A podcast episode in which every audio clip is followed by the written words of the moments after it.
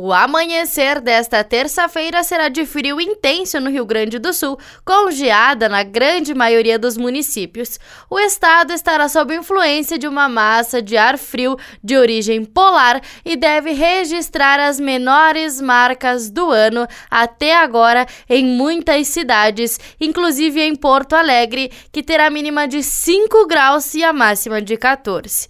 O sol predomina no território gaúcho com período de céu claro mas nuvens ingressam no decorrer do dia e avançam de norte e oeste para o estado.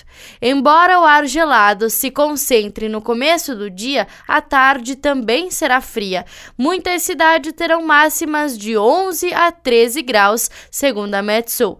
As menores mínimas ocorrem na Serra do Sudoeste. Em cidades como Pinheiro Machado, pode fazer menos 3 a menos 5 graus. São esperadas marcas negativas ainda em pontos de menor altitude do sul gaúcho. Aqui na Serra Gaúcha, as temperaturas devem variar entre 1 e 12 graus. Da central de conteúdo do Grupo RS com o repórter Paula Bruneto.